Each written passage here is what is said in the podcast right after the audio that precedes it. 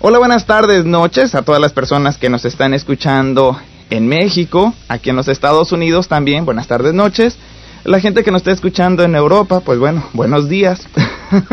este es un programa más de la cloaca internacional.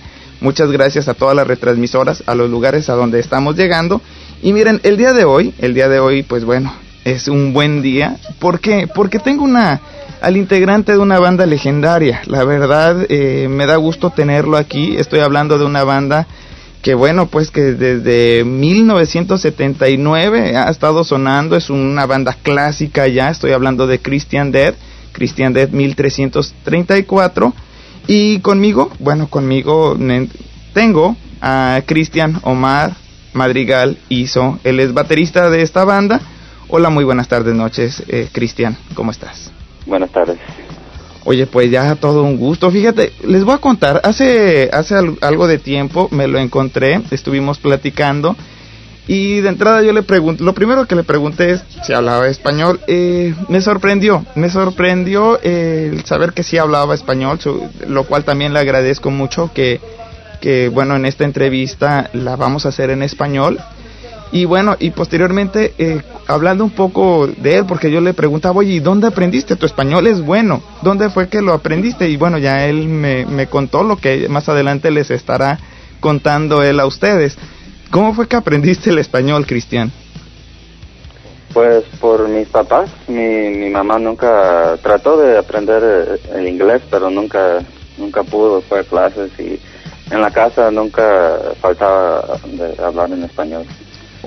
Y, creciendo también en, Tijuana y en uh, Sinaloa y, Jalisco. Um, sí, estando con la familia siempre hablamos español. En, español, ¿verdad? Fíjate que y yo pensé, y ayer te lo comentaba, yo pensé que eras sajón, me dices que no, que eres de ascendencia mexicana. Sorprendentemente, mucha mucha gente pues este del espectáculo, mucha gente pues que ha destacado en este país en los Estados Unidos, pues es su raíz es, es latina, ¿verdad? Y este es el caso tuyo. Sí. ¿Cómo es que te cómo es que te vas involucrando con la música, Cristian? ¿Cómo, ¿Cómo me metí en la música? Sí, ¿cómo es que, bueno, pues eh, desde muy pequeño ya te gustaba eh, tocar algunos instrumentos? Actualmente eres baterista, pero antes tocabas ya otros instrumentos, ¿o cómo fue que te fue naciendo ese deseo por ser músico? Pues yo por, por niño tenía que unos cuatro, tres años por ahí, estábamos en, un, en un centro comercial y, y vi una batería por venta en una tienda. Sí. Y por viendo, por visto la batería por primera vez en mi vida, mi, fue un amor. Eh, y, me fascinó, nomás viendo la batería. Y, y ya viendo esa, esa imagen, le, estaba fregando a mi, papá que, que me compre una batería. Y ya para los cinco años tuve una batería chafa, así, pero ahí empecé a aprender. Um, tocando con los discos de, mi papá, de los Beatles, y así, practicando, yo ponía el disco enfrente de mí y la batería enfrente del estéreo, yo copiaba lo, lo que oía y prendí todos, todas partes de batería de, de Ringo Starr y luego grupos como Kiss.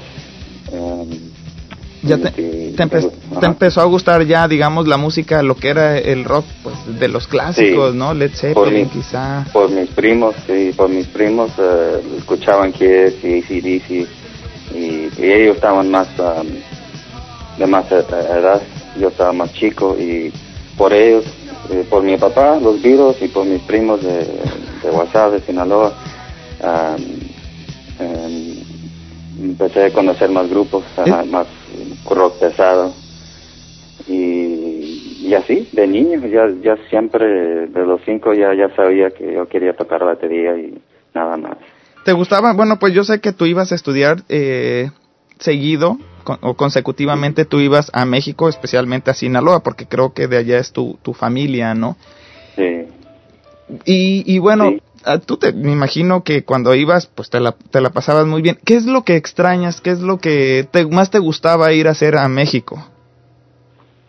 Pues la, la gente es más tranquilo, la vida es más, más calmado, aprecian la vida, eh, aprecian todo más ahí que aquí en Estados Unidos, todo es más rápido, nada tiene valor, todos están felices aquí y, allá es más tranquilo. Uh, y pues sí, eso es lo que extraño, la gente, la, el ambiente, la lucha libre, eh, la comida.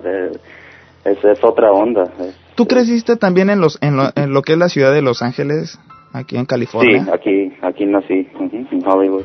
Y, ah, bueno, y ya, bueno, la, la vida es, es rápida. ¿Y cómo fue que te fuiste involucrando también ya con el rock? Es decir, ¿cuál fue tu primer banda a la que tú perteneciste, tu primer banda de rock? ¿O, o si era de rock? Um, sí, siempre eh, estaba en la, high school um, y buscaba muchachos que tenían que tenían el aspecto así de negro, algo y, así que ya parecían que estaban en un grupo ya y, siempre um, buscando gente y preguntándoles, hey, ¿tú, ¿tú sabes quién es Joy Division? Y dicen sí o no, y entonces les pregunto, ¿sabes tocar algo? ok, vámonos. Y así encontré y tres muchachos con eso, eh, con esa pregunta nomás. ¿Sabes quién es Joy Division y puedes tocar algo? Ok, vámonos a, mi casa y a practicar. Y así formé mi primer uh, grupo en los que tuve 15 años. Y ya de ahí puse a a leer anuncios. ¿Cómo, cómo, se, ¿Cómo se llamaba la, la banda, la que la primera banda a la que tú perteneciste? La primera fue uh, Virgin Birth. Virgin Birth. ¿Y qué estilo de música era la que tocaban? Rock. Um, Joy Division. Oh. Eh, eh, estilo Joy Division, oscuro, simple.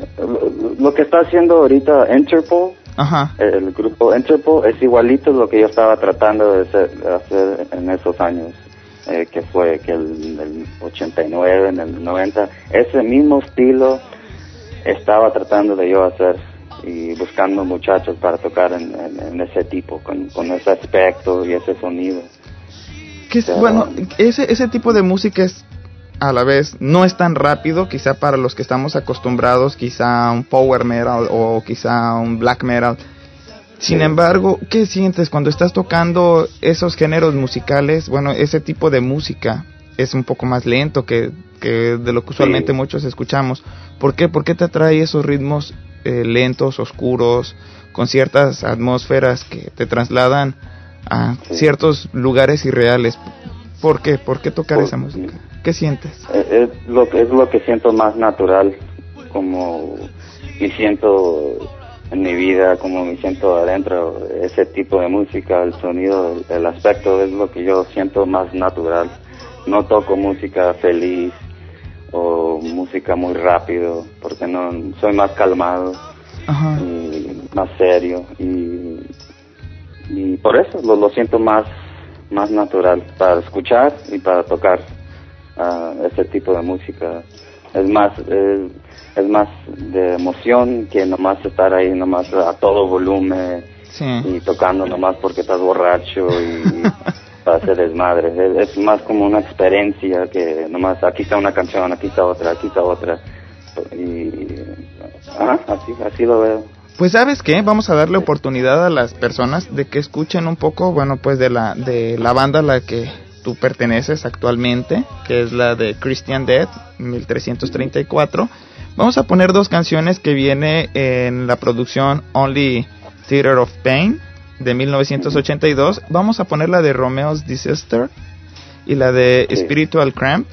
Con estas dos canciones nos vamos. Ahorita regresamos para estar platicando más de ti, más también de Christian Death y cómo fue que tú te, bueno, cómo fue que ingresaste Muchas gracias a todas las personas que nos están escuchando, también a todo el equipo técnico que se encuentra aquí atrás de cristales. Un saludo a R22 Yanel Melgarejo que está en controles, también a Mike Kobe que bueno pues está como ingeniero de audio. Eh, Nina Harkin que es la que auspicia este programa de Rockmex, también directora. Y bueno, también un, saludo por allá a José Juan Reyes y Freddy Sitle, que son los promotores de este programa. Estamos llegando gracias al 97.3 de FM en Amecameca, Estado de México. También en Radio Pirata La Intrépida, allá en San Salvador, capital de El Salvador, en el 97.8 de FM y en el Toca Toca del 96.5 de FM de la Universidad Nacional de Santa Fe de Bogotá, allá en Colombia. Yo soy Ulises Osaeta y regreso, regreso en un momento más.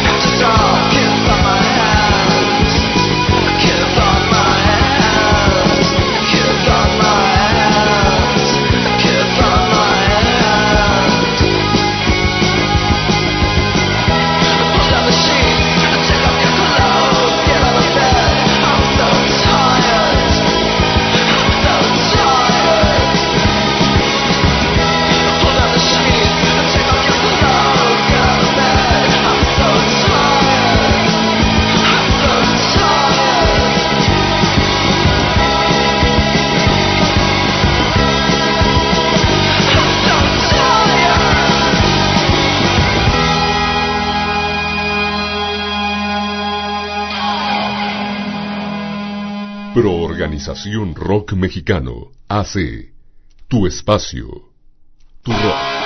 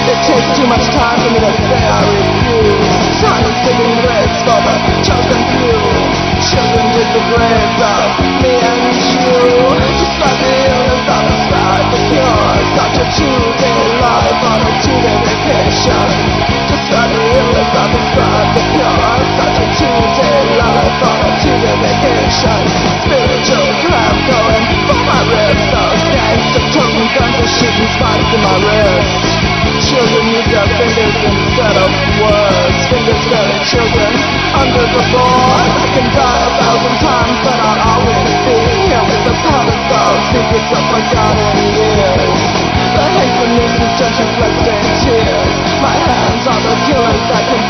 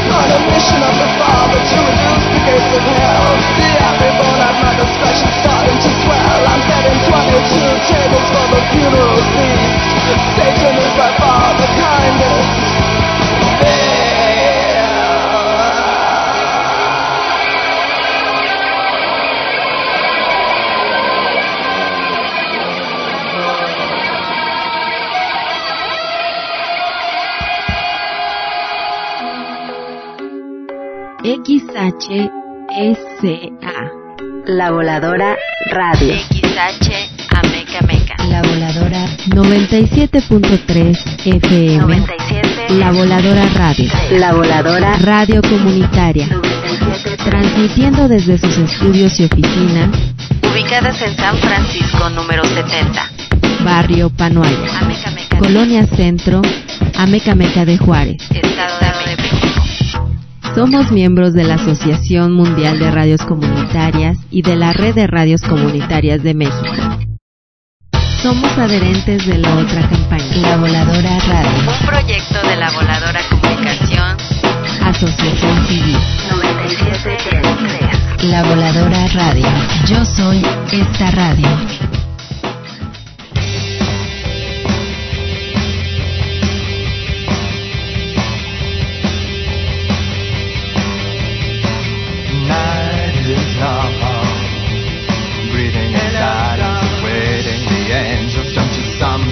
Feel like breaking a halo?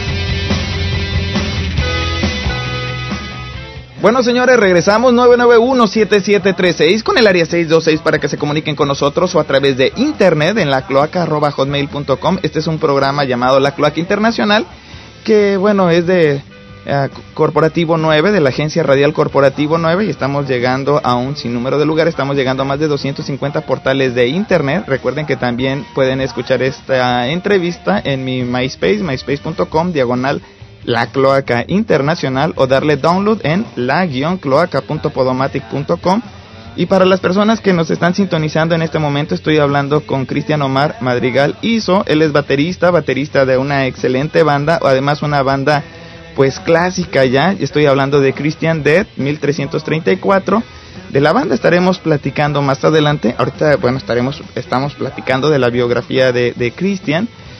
Oye, Cristian, eh, cuando ya empiezas, bueno, ya, ya empezaste a tener experiencia en las distintas, bueno, en la banda a la que tú ya habías conformado, ¿fue la única antes de entrar a Christian Dead o conformaste o perteneciste a otras bandas?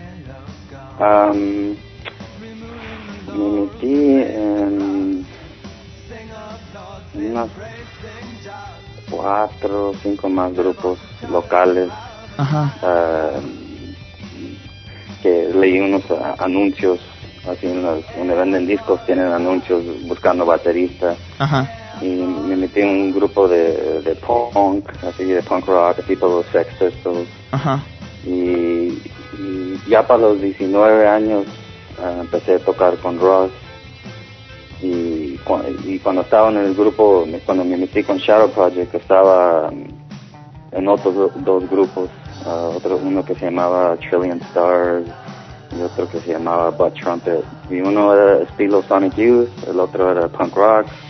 Con Raz era estilo más así de uh, gothic y dark uh, uh, death rock.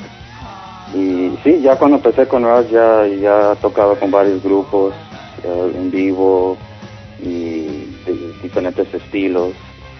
Y pues sí, empecé joven. con- Oye, y cuando, cuando empezaste con, con lo de la música punk, ya ves que me decías que hab- habías pertenecido Sí. a una banda de punk. ¿Cómo se te hacía? De, ¿Cómo fue esa experiencia de ser punk por un tiempo? Sí, Am, estaba suave porque estaba más joven, tenía más energía, eh, más desmadre, pero los shows eran muy violentos, siempre había pleitos, ah, personas peleando, casi no había muchachas y, y tocando con Ross y otros grupos afuera de punk rock fue otra exper- experiencia de, donde no había violencia y, y, pues sí era otra onda Eh, ¿Cómo, cómo conociste, cómo conociste a Ross, Ross Williams?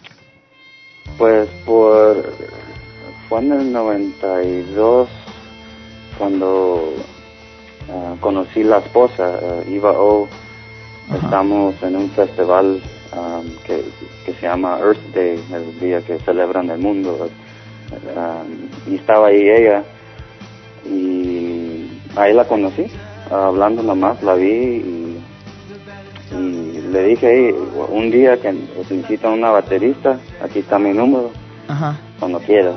Y ocho meses pasó y me dejó un mensaje uh, Ross Williams Ajá. diciendo que iba a estar en Los Ángeles y que necesitaba una bateri- um, baterista. Ajá. Y es cuando salí en el primer disco um, Path of Sorrows. Ese fue el primer disco donde mi nombre salió. Oh. Malamente ya cuando me, me metí para hacer el disco ya mucho, muchas de las canciones ya estaban grabadas y por eso nomás me, me tocó esa canción de ese disco. Fíjate Pero que... de ahí Ajá. me metí en Shadow Project. Fíjate, y para la gente que quizá no esté muy familiarizada con lo que es el movimiento gótico, bueno, pues se han de preguntar quién es Ross Williams.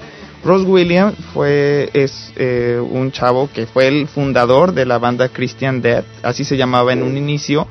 Esta banda, bueno, pues fue ha sido un clásico, fue la pionera de lo que ha sido el movimiento gótico. Yo creo que el movimiento gótico no se podría entender sin esta, esta banda, sin el surgimiento de esta banda, ya que fueron, como lo decía, pioneros en muchísimos aspectos musicales, también en cuestiones escénicas, ya que sus presentaciones eh, siempre marcaron la, la diferencia de otros grupos eh, de rock.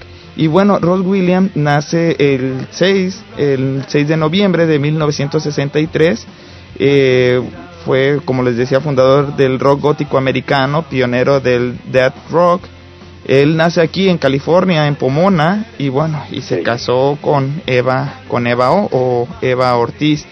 Eh, y bueno, pues han- ellos hicieron historia. De posteriormente, Ross Williams eh, fallece, se suicida el primero de abril de 1998. y bueno, eso ha sido más o menos lo que es a grandes rasgos la, la vida de Ross Williams. Tú te, bueno, pues él, cuando tú lo viste, se hicieron amigos. ¿Cómo era su forma de ser de, de, Ross Williams? Em, era muy buena onda, era muy buena persona. Trataba muy bien, era muy chistoso, muy, muy- para alguien tan oscuro y tan de- deprimido que como estaba, era muy alegre y eh, casi como un payaso casi, eh, siempre te tenía de am, riendo por- con sus chistes y, y no no era no era muy serio así con sus amigos. Ah, cuando estaba solo, otra cosa, pero ah, trataba a la gente muy bien. Era muy muy buena persona, muy inteligente. Y Muy- una gran artista. Muchos- estaba. ¿Cuál, cuál fue la anécdota que, digamos, que más te hace recordar de él? Es decir, una anécdota que tú hayas vivido con él y que hayas dicho, wow, quizá una borra bueno, quizá una borrachera, quizá un día en algún concierto, algo que recuerdes en forma agradable de, de, de Ross Williams? Pues con la, cuando fuimos la gira de Alemania ah, en el 93, esa fue mi primera gira de Europa y eso para mí fue algo muy especial y también estaba ahí cuando cuando se encontró con uh, Giton Dimon también de, de Christian Death Ajá. y esa fue la primera vez que se han visto Ajá. Desde el, desde el 85, no se han visto desde el 85 y esto fue en el 93 y yo estaba ahí cuando se en- encontraron otra vez y dando brazos y, y yo, la yo la conocí y para mí era un honor porque yo crecí escuchando discos con él, Ross y con ella y y también conocimos el disco de, de Dawkins Corrada, ah, el grupo después de Shadow Project, um, el baterista de Iggy Pop y David Bowie um, fue el, eh, grabó ese disco. Ajá. Para mí, para, para estar en el estudio con el cantante Ross Williams y el baterista de David Bowie y Iggy Pop, y yo tenía que unos 21, 20 22 años. estabas bien chavito, ¿eh? Sí, estaba joven y para mí fue un honor y una experiencia que jamás se me olvida y, y todo- yo me acuerdo todo lo, lo que aprendí de esos días y cómo ser un disco y cómo ser un baterista con, eh, me enseñó el Hunt Sales, así se llama, Hunt Sales. Ah, Todo, toda una experiencia. Entonces, cuando Sí. tú, tú vas a Alemania, ¿y cómo se te hizo Alemania? Digo, nunca habías estado en Europa, ¿o sí? No, nunca fui, a- no, para nada. Um, lo sentí mucho como México, creí que iba a ser otro mundo completamente diferente, pero llegando ahí me dio la- el ambiente de México, porque vi edificios eh, viejos y cosas antiguas, pero es diferente, pero de todos modos mm, no me sentí no me sentí muy raro en, Alemania en Francia por por estando mucho tiempo en México. No se me hizo tan tan raro pero me gustó mucho es es muy libre y la gente es muy libre um, les gusta mucho la arte la, la música. También la gente de Alemania y Francia um, están fascinados con México, Le- les, les encanta México, fotos de México, la comida, todo de México, no sé por qué, pero le- les, les- les llama mucho la atención y quieren mucho a México. Y cuando les digo que yo vengo de ahí, Ajá. prefiero decir que soy de, de México que de los Estados Unidos porque ¿Por qué? los americanos, ah, pues, o si digo que soy de los Estados Unidos, se me van a echar encima y, se ponen a gritar de cosas de George Bush y, y Ah. cosas así. Y mejor, es mejor decir que soy de México y así me dejan en paz y no me buscan pleito político. Porque si dices que soy de América, ufa, Sí. echan encima. Sí, es- sí es cierto. Oye, y por ejemplo, cuando el público, ¿cómo se entrega en un concierto este allá en Europa? Ah, con mucho respeto, mucho respeto. Ponen atención a la música, no están ahí hablando, no están ahí con el, el- el celular. Pon- van, pagan y se ponen en su lugar y ponen a, a la atención al grupo. Y es otra onda porque tocando aquí en Los Ángeles, eh, te puedes eh, echar fuego en tu cuerpo y nadie te va a notar porque todos están hablando, están Ajá. en el celular, están con el text, están hablando Ajá. y, y ahí nomás estás como adorno. Sí, claro. Y sí, es otra experiencia, te tratan mejor lo- los promotores, la gente, los, los clubes. Es una experiencia muy ah, diferente y es un placer. eh, Oye, Cristian, cuando tú y yo estuvimos platicando en persona, pues, y ahorita lo comenté yo, eh, ustedes comentábamos también es- en esa ocasión que habían sido pioneros en muchísimas cosas. Fueron los primeros, bueno, pues en usar ciertas pinturas.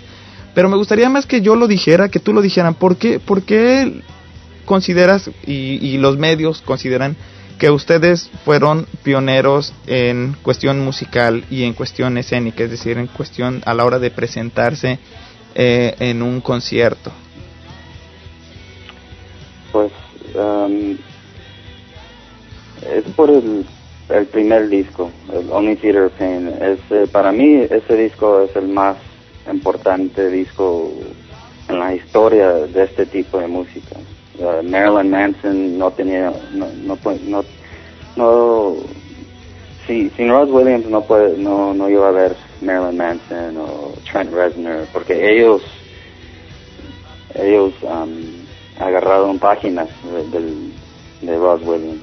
Ajá. Um, él empezó toda esta onda. Uh, el Christian Death en, en Los Ángeles y Bauhaus en Inglaterra, ellos empezaron todo esto de estar en negro, la cara pintada blanco, ellos empezaron eso. Y por Ross Williams, él y él le quitó páginas de David Bowie, del estilo de él. Ajá. Y, y así así se inventó uh, Rod Williams de, de David Bowie, T-Rex.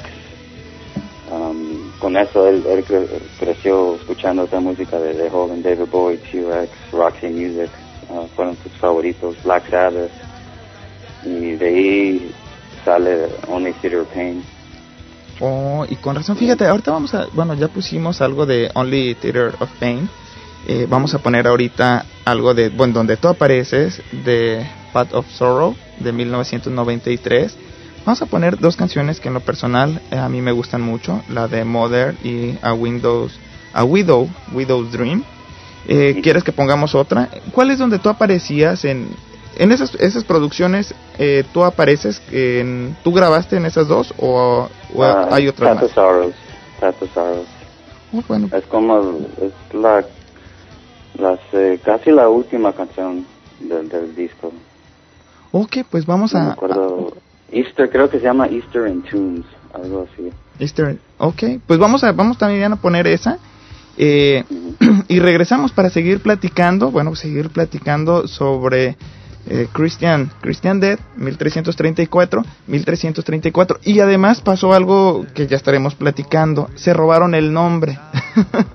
Desgraciadamente, de eso es importante que lo platiquemos para que la gente no se confunda, porque puede pensar que hay dos Christian Dead y en realidad no, solamente el único Christian Dead fue el que fundó Ross Williams y otra, aprovechando eh, la oportunidad, otra persona se apropió del nombre ya que Ross Williams no lo había registrado, pero de todo eso vamos a estar platicando ahora que regresemos. 991-7736 con el área 626 para que se comuniquen con nosotros o a través de internet en la cloaca. Yo soy Ulises Osaeta y regreso, regreso en un momento más para seguir platicando con Cristian Omar Madrigal Iso. Regresamos.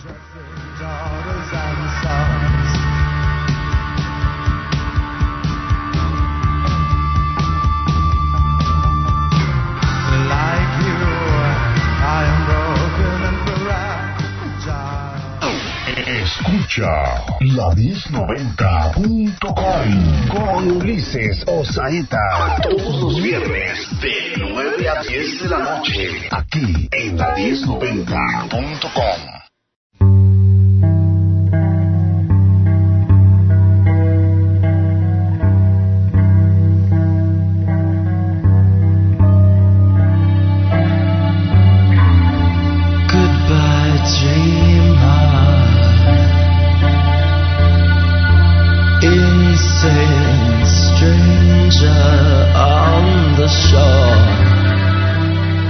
There is no one left here. Not a soul. Amid the confusion expecting nothing, not a soul.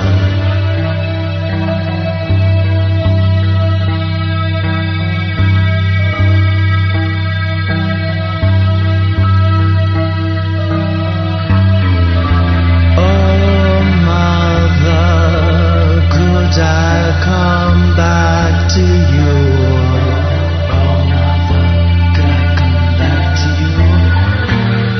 a terrible vision of order out of control in accordance with human history here in the company of death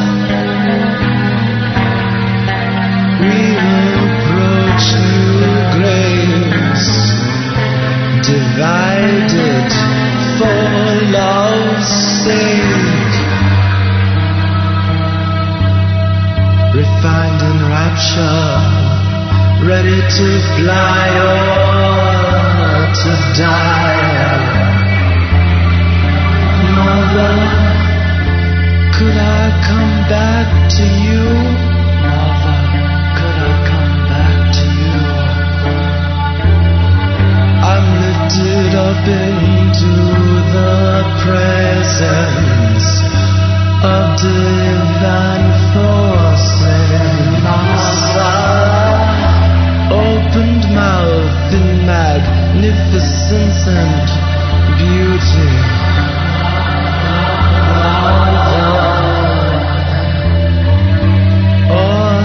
Shall we suffer the same fate as all the others? Stuck on a plane which does not suit them.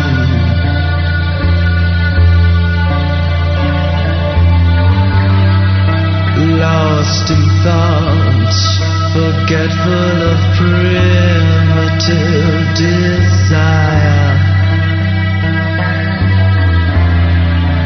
Goodbye, dreamer, not a soul.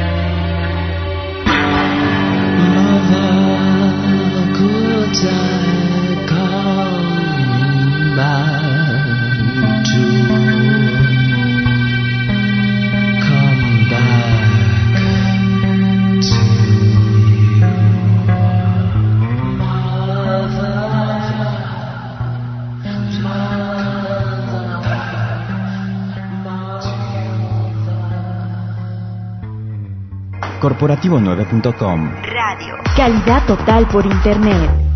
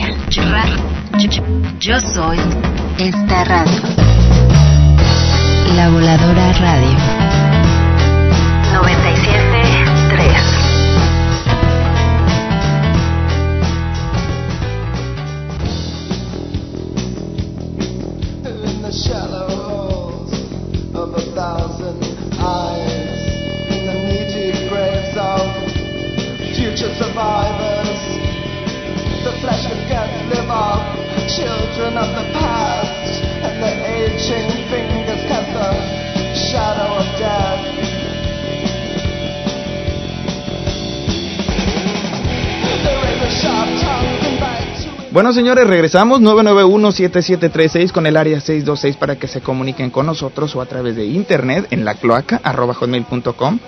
Y bueno, les comentaba, Christian Dead, bueno, ha tenido muchos músicos y uno de ellos fue eh, el guitarrista Valor, Valor Kant. Él, bueno, eh, se podría decir que entró ya como a la mitad de la vida de lo que fue Christian Dead y posteriormente se, desin- se desintegra. Eh, Ross Williams había decidido que, bueno, Christian Dead había sido conformado por él, él tenía los derechos, él sabía cuánto tiempo iba a vivir, todos habían acordado que Christian Dead iba a desaparecer, al menos por un tiempo, y en ese lapso, eh, Valor Khan aprovechó para registrarlo a su nombre, y bueno, cuando Ross Williams quiso hacer registrarlo para él, ya las cosas, el mal había sido hecho y fue así como Valor Khan se apropió del nombre Christian Dead. Eh, no sé, Christian, si esté yo en lo correcto, así como he platicado a grandes rasgos la historia, o hay algo más ahí que contar. No, eso es lo que pasó. Eh, Raz o nadie en el grupo fue- fueron hombres de negocio. No, eran artistas, eran jóvenes. Eh, cuando hicieron ese disco tenía 17, 18 años. Mm, No había un, un manager, no había nadie de negocios, de, de encargarse de, de negocios, de cosas importantes como de- del copyright del, del nombre. Ajá. No había nadie así, por, eh, nomás estaba el grupo y la fama del, del disco, pero ellos nunca jamás han tenido un manager o alguien así que se cuide de las cosas importantes como el nombre. Ajá. Y, y en esos tiempos nadie sabía que el, el grupo sí iba a ser el más importante nombre de este tipo de música. Um, y eso fue el problema. Rod nunca se alistó con, su, con sus papeles de negocio para, para tener el copyright de Christian Death y cualquier persona se podía ah, ye- robarse ese, nombre, no nomás Valor, pero cualquier persona lo podía hacer porque estaba libre para alguien de, de comprar el, el nombre. Es una forma, un- unos de 700 dólares y ya tienes tu copyright. Sí. Y, y eso es lo que pasó. No, no, no, no, no, no tuvo protección contra eso. Uh, Ross ya paró el grupo, ya no, ya no lo quiso hacer más. Ajá. Um, y le, sí le dejó Ross le, le dejó permiso a Valor porque ya cuando se salió Ross ya había una gira que estaba planeado por en Europa y antes de ir Ross quebró el grupo y- y le dio permiso de usar el, el nombre The Sin and Sacrifice of Christian Death ese nombre no Christian Death solo pero el nombre Sin and Sacrifice of Christian Death por una gira por esa gira que ya estaba plan- planeada Sí. le dio permiso porque porque se salió y se sintió mal que todo ya estaba preparado y el grupo estaba listo y él no quiso ir porque ya no tuvo interés en trabajar con Dallas Ajá. y ok tenía permiso para usar el nombre de Sin and Sacrifice of Christian Death y por esa una gira nomás y pero ya estamos aquí ya son 25 26 7 años ya y todavía anda con el nombre Claro. Oye, pero para él no es fácil, es una pesadilla porque todos los los fans saben muy bien lo que pasó y, y nunca lo dejan. lo- ¿tú, has- tú has sabido que en un concierto lo abuchen, lo insulten, le avienten cosas? A él, que yo sepa, no. Ajá. Más, bien a, más bien a los otros, por internet los, los han atacado a los otros por Ajá. haciendo este, este reunion. Pero a él, que yo sepa, no. Pero además, fíjate, Valor, Valor Kent se, se supone que era amigo de, de Ross y digo, y lo traicionó.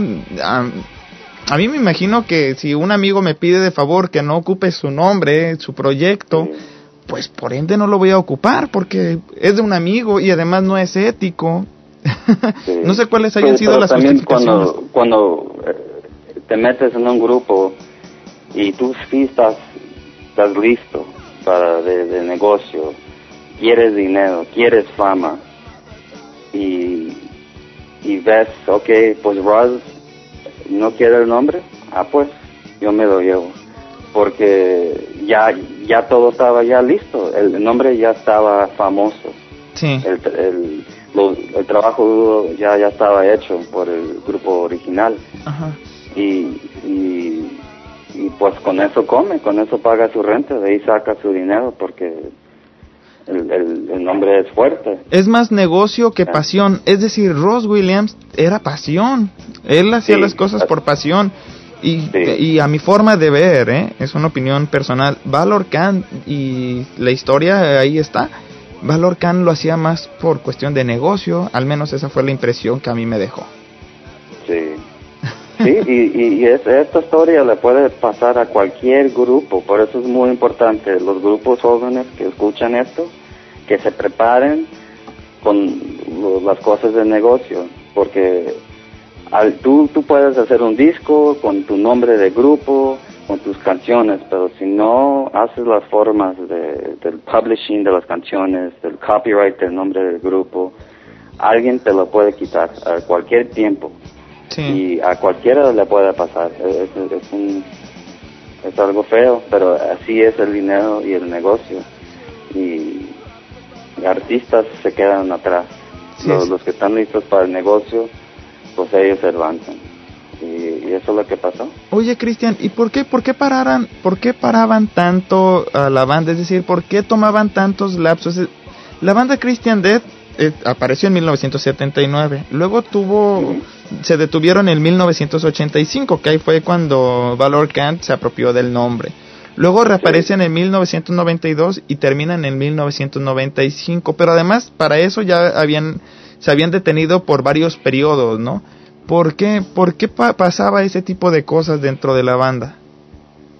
Pues Valor nu- nunca paró, él, él nunca paró, porque el, el momento que se salió Ross en el 85, ya para el 86 sacaron discos sin, sin Ross y tenía una nota abajo, adentro del disco, en la memoria. Ajá. E- Este disco está de- dedicado a la memoria de Ross Williams, como que ya estaba muerto. Ajá. Le quitaron el nombre y lo insultaron en el disco. Oh, Y, y él nunca ha parado, ya del 85, 86, sacando discos, haciendo giras. Am, él nunca ha parado, porque de ahí come, de Claro. su, su feria. Oye, pero y Ross, Ross sí se detenía mucho. ¿Por qué? ¿No sabes tú? Digo, yo sé que tú no eres Ross, ¿verdad? Por supuesto. Sí. Pero no, pero lo conociste y no sabes por qué Sí. se detenía tanto, por qué tenía muchas como vacaciones. Pues cuando se salió de Christian Death, empezó con su proyecto que se llama Premature Ejaculation, donde es, um, se, se juntó con su amigo Chuck Collison y fue un grupo de, de, de puros ruidos feos y experimental y un- música muy raro. Ajá. Am, después de eso, am, se movieron, Iva y Ross se movieron a San Francisco. Ya, como que ya no quiso hacer música por- porque lo, lo que le pasó por Christian Death. Y hizo un disco legendario y le robaron el nombre, quedó sin nada, sin crédito, sin dinero. Y, y se sintió muy quemado, ya así. Y fue Iva ella ella fue la que hey vamos a hacer un grupo tú cantas yo yo soy guitarrista empezamos otro grupo ah, y ahí es lo, cu- cuando empezó Shadow Project en, en ah, ¿qué fue 87 88 Ya para ese Ah, tiempo empezaron. iba, iba y, y Ross, que por cierto el nombre original de Ross es Roger Alan Painter, pero bueno, eh, iba, ya sabía, o Eva Ortiz ya se habían casado, ¿verdad? sí Y también se fueron Sí, a vivir a. Las Vegas en ese tiempo. Ajá, estaban en Las Vegas y en San Francisco y pues sí, se casó y y pues sí, por eso no no no hizo más Y vol- eh, más discos. Y volvieron a, bueno, volvieron a, a resurgir y a volver a, a trabajar. ¿Por qué después Shadow Project. Shadow Project y posteriormente, bueno, reaparece Christian Death 1334? ¿Por qué 1334? ¿Qué significa ese número? Um, es un número que Ross este, le fascinaba ese año porque fue el, el año de una de la plaga negra que mató mucha gente en, Eu- en Europa. Y siempre que daba daba su firma en, discos o lo que sea posters siempre ponía Ross Williams 1334 y cuando um, hacíamos este reunion de Christian Death 1334 ah, pusimos esos números para que el público sabía que ese es el Christian Death de Ross Claro. no del, del otro Oh. ¿Y quién para hizo? que la gente sepa Pero bueno, cuando ya le pusieron 1334 todavía existía Ross Williams, ¿no? ¿O no? ¿O ya? no eh, porque esto esto empezó en el 2007 Ajá. con poniéndole 1334 Oh, ya, ya no estaba. sí Ya no estaba, ¿verdad? No, y lástima porque este grupo, para mí, yo, yo, ten- yo tengo CDs del, del grupo original tocando en el 82, 81, Ajá. y, y por mí eh, es esta, eh, esta forma de Christian Death con, de la última que hicimos fue la más fuerte eh, y no sé, era, era algo muy suave y fue una lástima que no pudo estar aquí Ross porque estaba tan fuer- fuerte el grupo con Iva cantando y, y teniendo el original la bajista con Rick Agnew que no han tocado juntos desde el 83 fue la Ujú. última vez que tocaron juntos. Y aquí en el 2007 se, se juntaron y fue algo fuertísimo y algo especial. Y el público que los vio los vieron a los otros ellos saben muy bien de lo que estoy hablando. Y también la gente eh, del DF eh, Claro. que fue un público muy algo muy especial este show Que estuviste Ah, de gira, ¿verdad? Por cierto, por allá. Sí, hicimos una, un, un concierto nomás ahí en el club, el, el Real Under, el promotor eh, Bid fue el que hizo el show y fue algo, eh, Iva y, y Rick Agnew, los dos hicieron que este show, este concierto fue el más especial en, su, en sus carreras de, de tocando vivo, ese show en el DF fue el más, el máximo. ¿Por qué? ¿Qué pasó? Um, ten- teniendo mil personas que casi ni saben hablar en, en inglés, pero estaban cantando las canciones en inglés, Oh, todas las palabras de todas las canciones. Fue algo que nunca les ha pasado a ellos o, o a mí. claro. Muy- algo, algo muy especial. Sí. Mucha entrega, ¿no? Además. sí. Oye, ¿y actualmente qué días son los que, o cuánto tiempo dedican a los ensayos? ¿O cada quien ensaya en su casa y ya nada más cuando hay alguna presentación es cuando se juntan? Ah, pues cuando estaba el grupo junto, ca- casi dos, tres veces a la semana, casi tres. Depende si había conciertos o gira, pero como tres veces, dos, dos horas al día o más. Ajá. Pues, Y, pero cuando empezamos nomás fue cada, cada sábado, nomás un- una vez la- a la semana. ¿y ensayan en Pero Hollywood ya- o, o a dónde se trasladan? Eh, ensayamos en Fullerton y entonces agarramos otro estudio en, la ciudad de Rosemead, ahí cerca de Los Ángeles. Sí, bien cerquita, de además de donde yo vivo. Sí. Es me Sí, da gusto sí, porque aquí, fíjate que a muchos músicos muy importantes, así como ustedes, los tengo muy cerca, los tengo muy cerca. Unos los tengo aquí a siete minutos, cinco minutos manejando de donde yo vivo, ¿no? Entonces, eh, es sorprendente, me da gusto tenerlos tan cerca. Y bueno, ¿sabes qué? Me están marcando que nos vayamos a, a otro corte.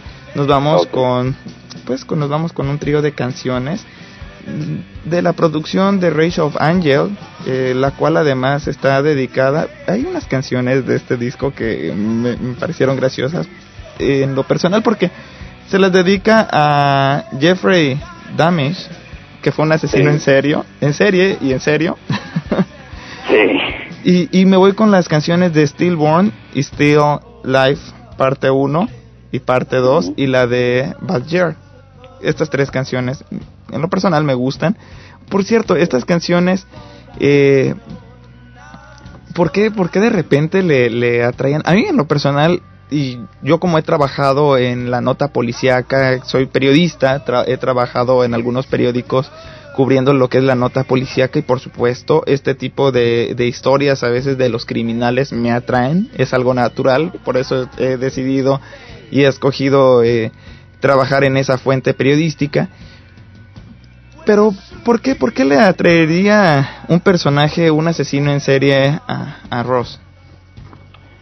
Eh, Eso nunca, nunca lo entendí muy bien porque a mí nunca, no, no me llama la atención ese tipo de cosas, pero de veras no sé, no sé qué, qué por qué, como lo, lo quería, vio que él vio a Jeffrey Dahmer como un niño perdido, um, inocente, no sé, eh, era, sí, no, nunca, nunca le pregunté tampoco, hey Ross, ¿por qué te, te, ¿Por qué te atrae? te llama la atención? Sí, um, sí, de veras no, no sé, que, que, por qué le tenía interés en eso. Yo, yo sé de su arte, um, para él la vida en real, eh, las noticias, para él eso fue es lo que hacía con, con su con su arte, de lo que hacía a, a mano.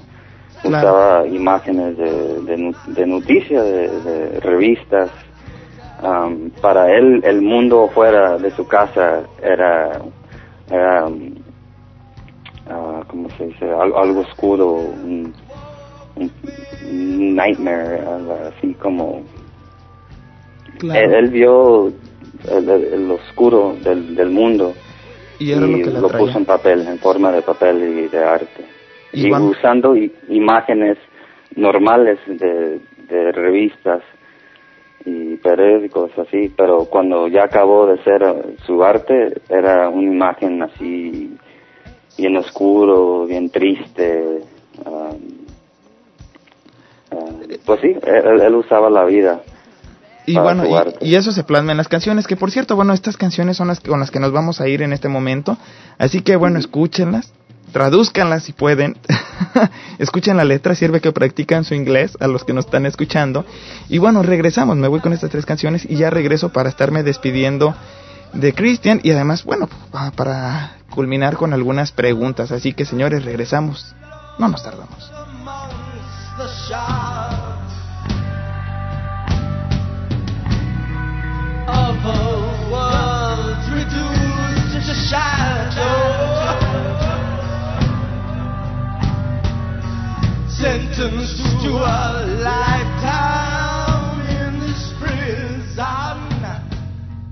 La radio por internet tiene nombre.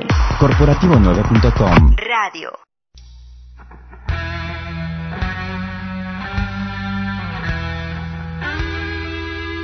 drop dead. To see through people, you must eat them. Complex mutilation, radical It like to find an unknown species?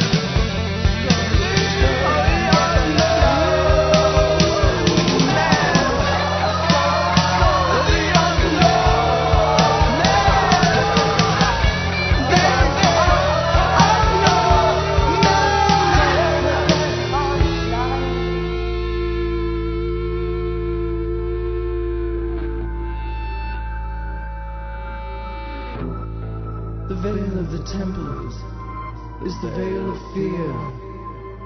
The Gongos priest cometh with ashes, ashes,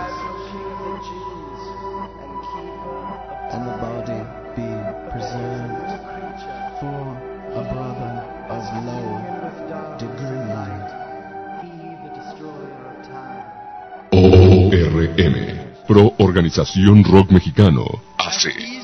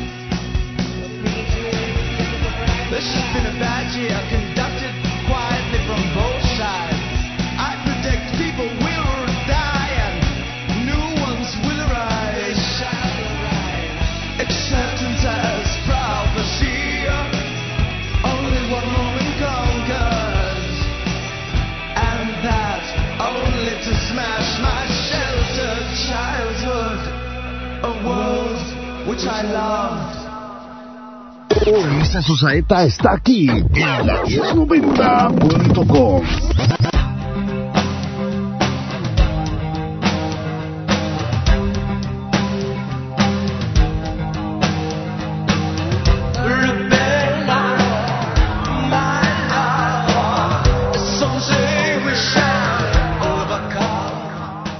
Bueno, señores, regresamos. Tristemente ya es el último bloque. Lo bueno que todavía tenemos algunos minutos más para seguirle preguntando a Cristian sobre varias cosas que han quedado pendientes sobre Christian Dead. Oye, Cristian, cuando cuando Ross eh, murió, falleció, ¿cómo, dónde tú estabas? ¿Dónde, cómo fue que te enteraste de su muerte? Yo estaba en Guadalajara, en, en esa, y fui por ese tiempo dos semanas a Guadalajara y cuando estaba ahí salió por noticias de MTV y, y así fue. ¿Por, por qué crees, por qué crees tú que, que haya, se haya suicidado? ¿Era, padecía depresión? Ah, sí, sí, tenía, tenía mucho de eso. Am, estaba muy mal de, de, de salud por la depresión, por el alcohol. y Paró de comer, no tomaba agua. Yo trataba de forzarle de- un, un plato de comida en su cara y, y- No. y- y me, me vi- me vio en los ojos y me, dijo, ¿para qué? Ajá. Le estoy tratando de dar un plato de comida y me, me en los puros ojos, seriamente, y me dijo, ¿para qué? ¿Por qué? ¿Para qué como? Y estaba muy mal de salud. Eh, no estaba comiendo, no estaba tomando agua, puro alcohol y, y fue mucho porque nunca encontró, estuvo IVA Ajá. y se querían muchos, pero el problema era que Ross era homosexual Ajá. y, y nunca encontró una pareja Ajá. Ah, y, y murió de, un corazón roto. Para mí, así murió, porque yo lo vi dos, antes de irme a Guadalajara, cuando murió, ah, y lo vi en un concierto donde tocó 45 Grave, Eva y Jeton Dimon en un concierto juntos, y él estaba ahí. Cuando hablé con él, ya no estaba aquí. Sus ojos, como su cara ya cambió y en sus ojos vi puro negro, negro, negro y, y nadie estaba ahí. Estaba su cuerpo, pero Ross ya no estaba en ese planeta Oh. cuando lo vi esa vez. Y me fui a México y, y regresé y ya todo cambió, ya estaba, ya no estaba con nosotros, pero sí, yo cuando lo vi antes de, Ajá. de matarse y ya no estaba aquí, ya, ya, ya no estaba aquí. Él se ahorcó, ¿verdad, Cristian? Es decir, eh, Sí, sí. fue, fue por ahorcamiento. Y fíjate, cosa, Sí. cosa bien rara, cuando yo te conocí a ti, tú eres una persona que además no toma. Y si toma, toma bien poquito, casi lleva una vida muy saludable. Sí, por, por, por estando de, tocando con, con tanta gente de, de- de vicio, Ajá. eh, eh, me dio asco. Yo le tengo mucho coraje al alcohol porque ah, me ha destruido muchos amigos, me ha matado muchos amigos. Ah, destruye tu vida, tu carrera, eh, todo lo que tienes de talento ya, no vas a hacer porque vas a ser un borracho que, alguien necesita cuidar como un bebé. Sí. No importa quién eres o qué fama o cuánto dinero, un, borracho es, es un inútil y, y me ha afectado mucho ah, viendo el, el- el abuso de, drogas, de alcohol.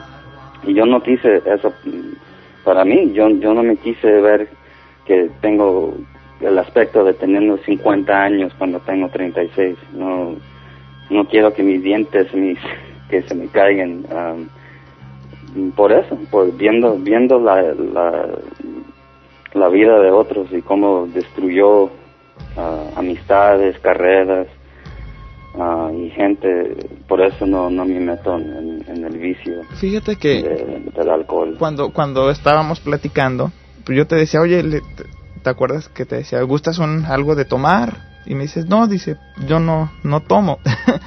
eh, Porque todo se convierte en como bebés. Exactamente lo que tú me dijiste, ¿no? Sí. Igual yo también cuando estoy trabajando, usualmente no tomo una cerveza y después de ahí me, me brinco al, a, a algún refresco.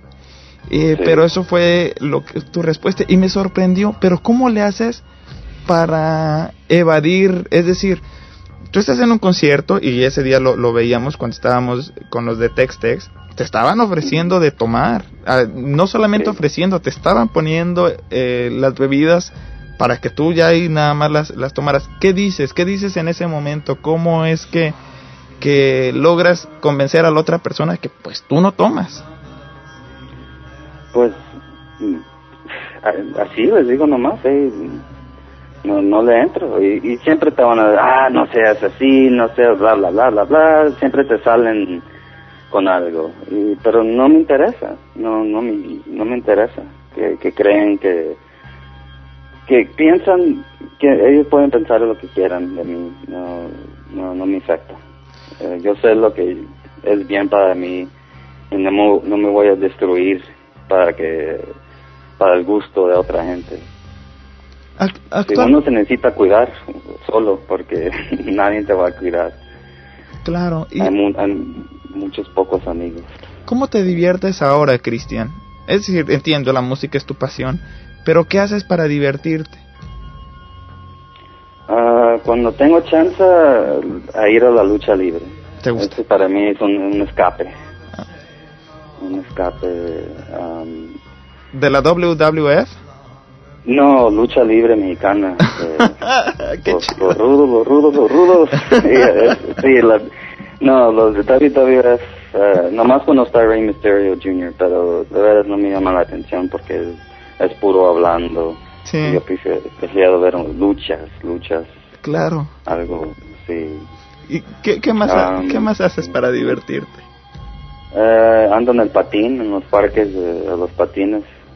Um, ¿Sabes andar en patineta? andar. Sí. Órale, qué sí, suave. Y nomás con mi batería. ah, ¿Mascotas? Sí. ¿Sueles tener mascotas? ¿Animales? Mascotas. ¿Pets? ah, sí. seis gatos, tres perros, ah, guinea pigs, pájaros, sí, muchos animales. ¿Tú vives solo, Cristian? O, o vives con, con tu familia? Por ejemplo, yo todavía vivo con mis padres. Sí. Pues sí, yo vivía solo un rato, pero como está la cosa, como ya el dinero de la planeta se desapareció, ah, pues sí, a fuerzas regresé con mis papás porque como todo el mundo está sintiendo ahorita, no hay dinero, no hay trabajo y todos estamos en el mismo bote. Pero además es como que es más es más a gusto, más tranquilo, ¿no? Porque la comida ahí está y... Ah, pues sí, sí. No, No. hay nadie como, como tu familia. Por supuesto. Sí, cómo no. Yo por eso no me he salido, ¿no? de mi, de, sí, pues de sí. mi casa, te- en realidad. Te, cuidan. No, no, yo pensé, fíjate, llegué a pensar que estabas casado o que vivías con, bueno, con, con esposa, mujer, hijos, pero no, ¿verdad? No, ahorita no. ¿Y solamente te Por un dedicas, tiempo... solamente te dedicas a la, a la música o tienes otros trabajos? Am, música y trabajo por am, programas de, televisión o películas cuando tienen mucha gente de, de 100 o 500 personas cuando están filmando algo y necesitan café, yo, yo les entrego café ya hecho para, para 100 o 500 personas, así depende de lo que están haciendo. Y es mi chamba y entrego todos los días café a, varios pro- programas de tele y muchas películas. Y pues sí, esa es mi chamba aquí en Hollywood. Ando manejando por día, dejando café en, en los estudios Ajá. y por la noche me voy y toco con, con los grupos. ¿Qué es lo que, bueno, si pudieras cambiar algunas cosas de tu vida, ¿qué cambiarías? Am, lo que no hizo Ross, yo también hice lo mismo de, de no cuidarme de mis negocios, de, de, de mis derechos, de, de los discos, de los contratos que firmé. Am, yo también eh, no, no me gusta meterme en, en esas cosas de formas y, de los abogados y leyendo estas cosas que no entiendo. Am, eso, eso, eso es algo que... Bueno, yo sé que ahorita eres muy joven, tienes 37 años, ¿no? O 35. ah 36. Ah, bueno, mira, ni una ni otra es la mitad. Eh, cuando te jubiles, ¿a dónde te gustaría irte a vivir? ¿Dónde vivirías? Pues siempre quise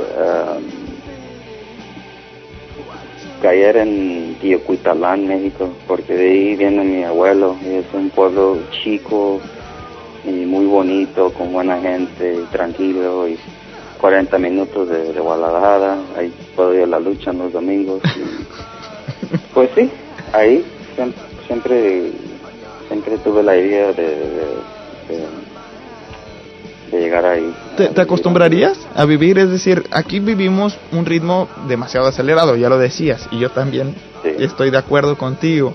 ¿Te acostumbrarías de nuevo a vivir a- en un lugar tranquilo, donde todo el mundo se conoce? Sí, algo diferente porque eso sería diferente para mí porque aquí vivo en lo grande y nadie se conoce y um, sí, sería algo diferente para mí. Yo yo he vivido también en, en Berlín y en, en Paris, en Francia y ca- casi todos hacen lo mismo. Eh, eh, estás en un rato y ya ni, ni ves la, la diferencia de, de donde estás. Um, para mí casi todo lo mismo. Uh, Guadalajara, Alemania, Los Ángeles, Paris, pues, ya casi lo veo como igual. Sí. Ya casi ni veo las diferencias. Fíjate que en algún momento, y esto lo, lo, lo voy a comentar con el público, en algún momento yo le decía a un amigo, le digo, si yo hubiera tenido la oportunidad de no haber salido nunca de la comunidad a la que yo pertenecí, pertenezco, es un- una comunidad muy pequeña allá en el estado de Morelos, en México.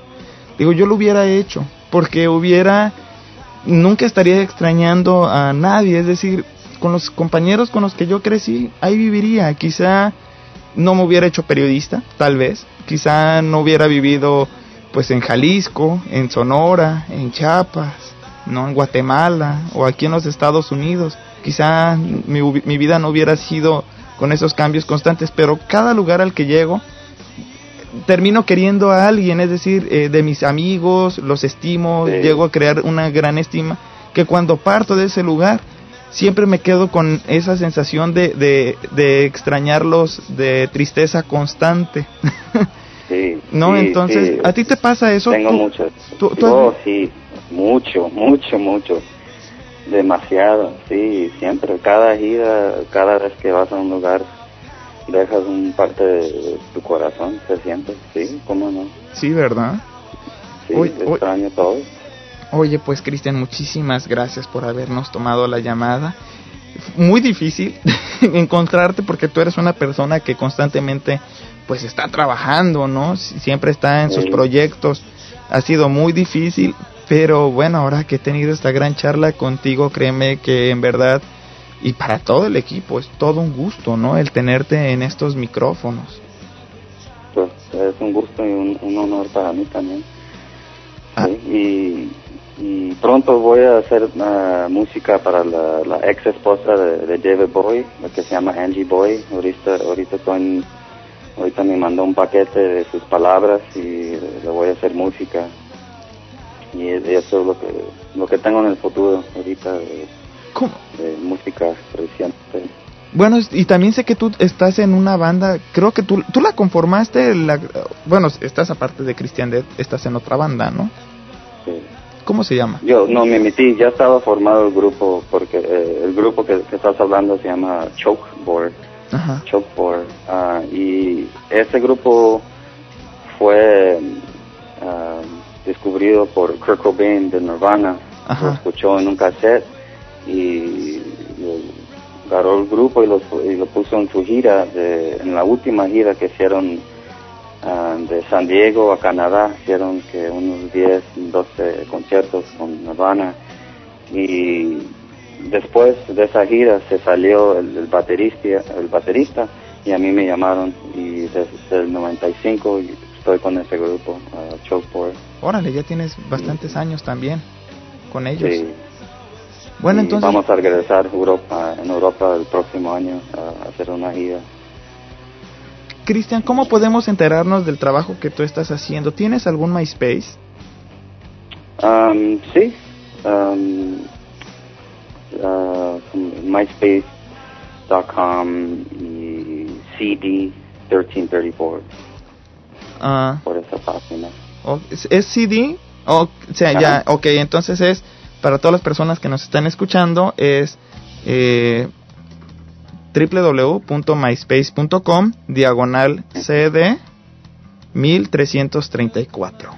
Entonces, ahí pueden ver, ahí pueden comunicarse. ¿Tú, tú revistas ese MySpace o no?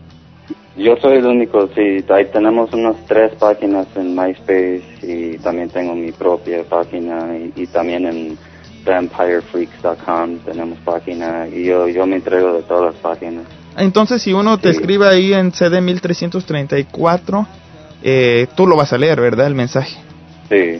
Hombre, pues entonces ya y, sé. Y cuando, y cuando ten- ten- tengamos ah, productos ah, nuevos como discos o camisetas, e- eso va a salir en, en cd1334.com.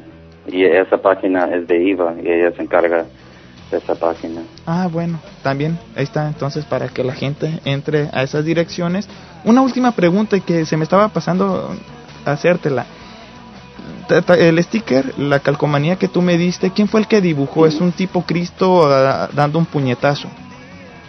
Eso, eso fue hecho a mano, eh, el disco, eh, eso es la, la, la portada del disco enfrente. Ajá. Todo lo hizo a mano Ross Williams. Oh. Um, de enfrente y atrás del disco Only Theater Pain y, el papel adentro con las, las palabras, las letras. Eh, todo todo lo hizo a mano. Él fue un, fue un artista que siempre andaba dibujando o ah, pintando, haciendo algo así y, y él, él él hizo eso. Él- creo que eh, es él. Creo que cuando pintó esa figura es, es ¿Se dibujó a él mismo? Ey, él mismo, sí. Órale. Sí, Y eso pocos lo saben, digo, nadie lo sabía, ¿verdad? sí. Oh, bueno, pues bueno, Cristian, muchísimas gracias en verdad por habernos tomado la llamada. Nos, pues ya nos, a ti. nos tenemos que despedir, pero bueno, no me voy a ir sin antes poner eh, un par de canciones, la de Dead Wish y Spectre. Esto viene en la producción de Dead Club 1981-1993 o el Club de la Muerte. Y está bien con estas dos canciones o quieres que pongamos algunas canciones que sean de, de tu gusto, Cristian. Pues, ah, ¿no tienes The Darkest Crowder? Ponemos. No. Ok. Sí, porque... Sí, ese disco es algo muy especial para mí. ¿Por qué? Porque, pues sí, cuando lo, lo grabamos fue, fue con el baterista de, David Bowie y de Iggy Pop y fue algo muy especial y fue uno de los discos más ah, populares pues, de- para Ross. Um, que le gustó mucho al público, la gente y revistas, eh, no sé, como era más fácil de escuchar ese disco que Shadow Project, era, Claro. era men- menos, era más rock simple y, y pues sí, le gustó mucho el público y para mí fue uno de mis favoritos discos de, de grabar. ¿Con qué canciones nos vamos? Um, cualquiera, The Stranger, una que se llama Ángel. Ok. cualquiera de esas. Pues bueno, entonces nos vamos con esas par de canciones. Ya la gente de producción aquí la, ya la está buscando. Señores, yo me despido. Estuve platicando con Cristian Omar Madrigal Iso. Él es baterista. Él trae muchos proyectos. Estuvimos platicando de la historia de Christian Dead, 1334. También, bueno, de los proyectos personales que trae y tiene este músico. Eh, recuerden que este programa lo puede, le pueden dar download o lo pueden descargar desde la siguiente dirección www.la-cloaca.podomatic.com también lo van a poder escuchar eh, a través de mi MySpace, myspace.com, diagonal la cloaca internacional. Muchas gracias a la voladora radio 97.3 de FM en Amecameca, Estado de México, allá en México, Radio Pirata al Intrépida en San Salvador, capital del Salvador, en el 97.8 de FM. 96.5 de FM de la Universidad Nacional de Santa Fe de Bogotá, allá en Colombia, gracias al Toca Toca. Y aquí en Los Ángeles, gracias a la 1090M en Baldwin Park, California, yo soy Ulises Osaeta. Les agradezco a todos ustedes por haber estado con nosotros en esta transmisión y también a todo el equipo técnico que se encuentra con nosotros. Un especial abrazo también a Nina Harkin. Y bueno, nos estamos viendo en el siguiente especial, en el siguiente especial de la Cloaca Internacional. Adiós. Adiós.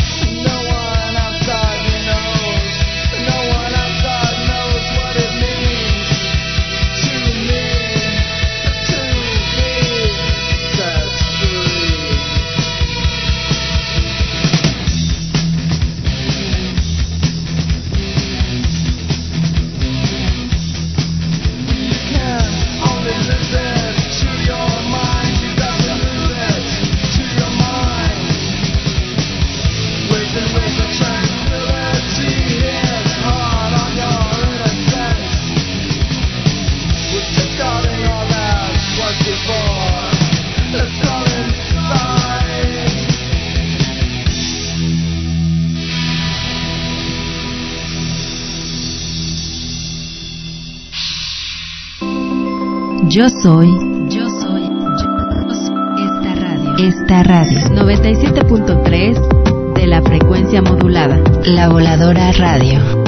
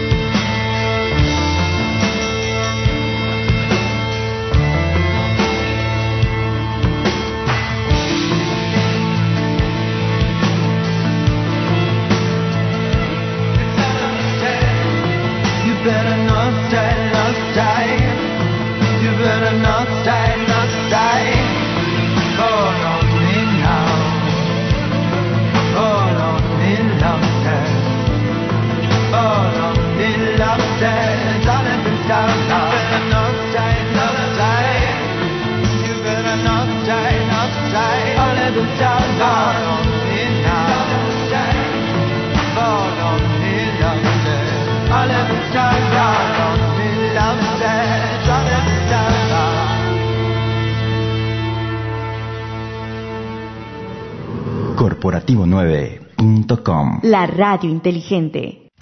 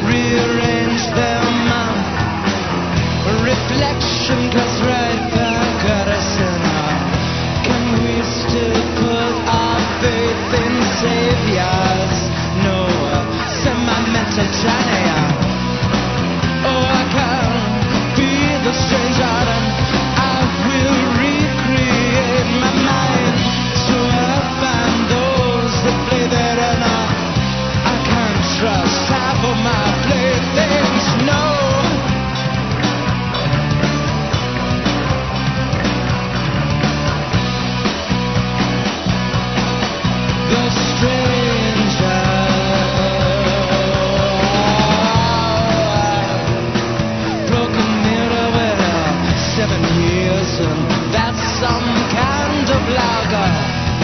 Shall I put my trust in strangers? Their shadow dreams fall into dust. I can't recall just what we're after. Can't recall just what we're after.